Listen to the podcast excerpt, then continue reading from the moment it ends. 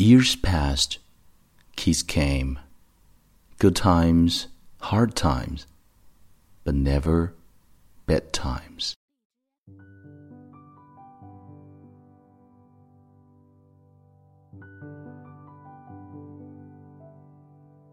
嗨，亲爱的朋友，欢迎收听英语美文朗读，我是你的朋友孟非 Phoenix。今天与你分享的是乔布斯写给妻子的情书。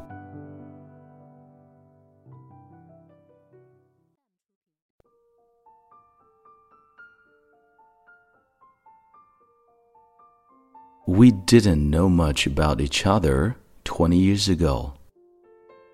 We were guided by our intuition. You swept me off my feet.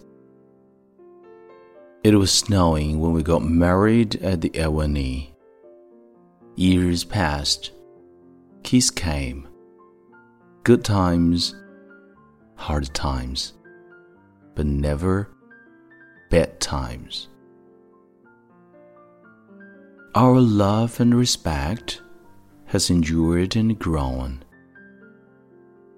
We've been through so much together, and here we are right back where we started 20 years ago, older, wiser, with wrinkles on our faces and hearts. We now know many of life's joys, sufferings, secrets, and wonders and we are still here together. My feet have never returned to the ground.